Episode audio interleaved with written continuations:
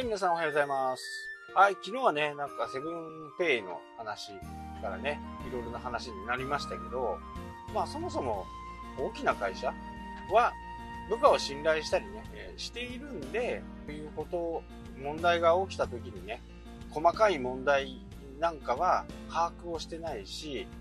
起きたら把握をしなきゃダメですよ。起きたら把握はしなきゃダメだけど、その、その二段階認証ができてないのは、二段階認証は知らないんですか？みたいな感じでね、えー盛り上がったかと思う。そんなもの知らないよ。ね、IT 企業の社長じゃあるまいし、わかるわけがない。そこでやいのやいのね、言っている、やっぱりこう、まあ結果ね、マスコミの質かな。マスコミの質で、どっちにでも行っちゃうっていうか、いや、そんなことも知らないんですか？っていうね、無責任なコメンテーターが言うわけですよ。そうすると、そうだそうだって、庶民でも知ってる、庶民感覚じゃない、また言い出すわけです。まあこれはね、非常に恐ろしい、僕から言うとね。知らないし、そんなの。知る必要もないしね。麻生大臣がね、年金もらってるかどうかわからん。庶民感覚じゃない。知らないですよ。知る必要がない。知らない、知る必要がないことをね、一生懸命声高にね、えー言う人たちがいますけど、いやーでも知らなくていいこと、知る必要がないって自分が思ったことを知る、知る必要は僕は全くないと思ってて、でそこでね、えー自分のこう、皆さんもそうなんですけど、僕なんかはね、あの、よくパソコンに例えるんですけど、僕の頭の中のね、ハードディスクって容量そんなにない。なので余計なことをインプットしちゃうと大切なことを忘れちゃうわけです。なのでそこを覚える必要はない。もう困ってるんだったらね、覚えとかなきゃならないところになると思うんですけど、麻生さんのようにね、全然こう、必要もないところ、そんな情報がね、必要もないのに覚えておく必要がない。その部分を覚えようと思ってしまうと、大切なことを忘れてしまう。なので、僕は、このね、デバイス、Apple Watch とかね、えー iPhone、そういったものを駆使してね、自分の、自分のハードディスクのね、容量を増やしてるっていうのかな。他に移行して忘れないように教えてもらうという風な形を、僕はね、とってますね。から、こう、自分と同じね、レベルで喋る人がね、よく言うんですけど、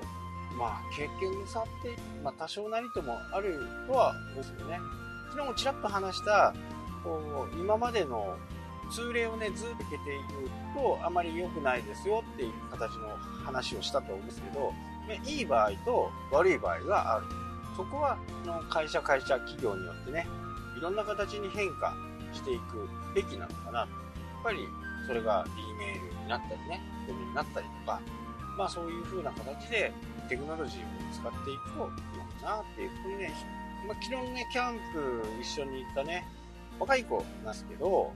なんかね、気が合っちゃってね、えーいつもこう、情報のやり取りしてるんですけど、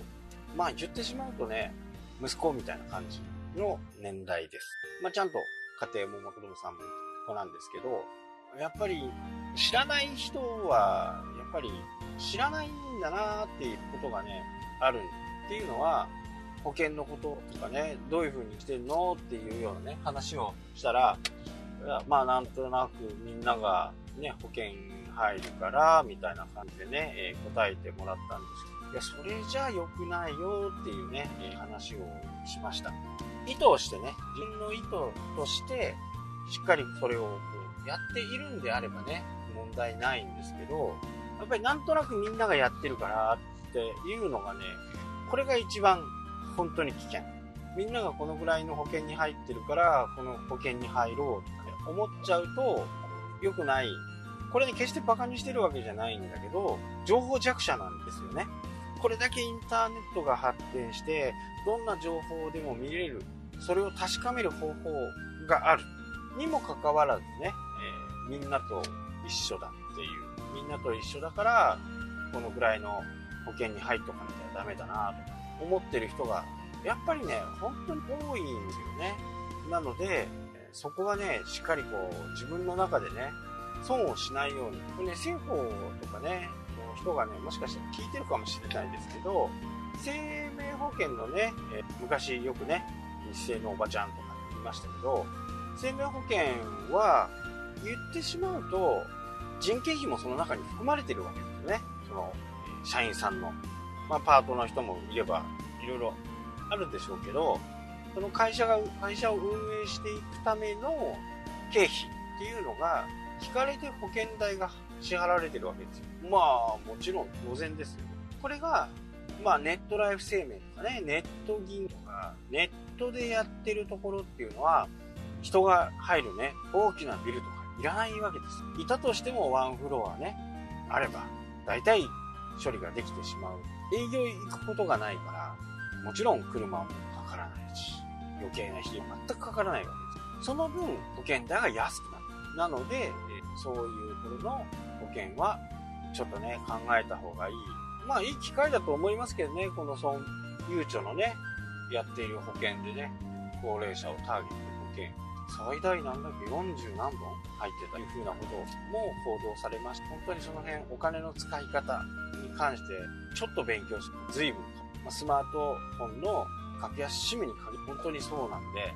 ちょっと自分が勉強すぐわかるという、初めのちょっとしためんどくささがね、どうしてもこう、みんながやるって言ってしまうと、あなたも情報弱者になってしまいます。せっかくね、こういうポッドキャストっていうのを聞いていただいている方にはね、情報弱者になってほしくない。なので、スマートフォンは持ってるんだったら、格安 SIM です。楽天もね、今年の秋、本格的にね、楽天の電話サービスが正式に電波が持てるように。なんかね、三木谷さんはすごく不況を持たしたね、